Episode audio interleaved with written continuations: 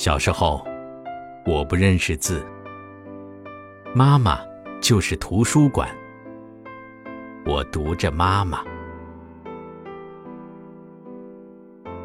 有一天，这世界太平了，人会飞，小麦从雪地里出来，钱都没有用，金子用来做房屋的砖，钞票用来糊纸鹤，银币用来漂水纹。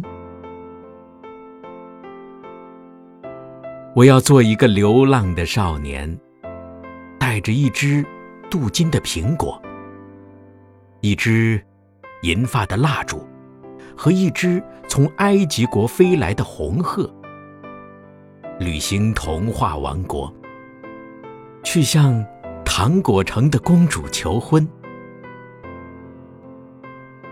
但是，妈妈说：“你现在。”必须工作。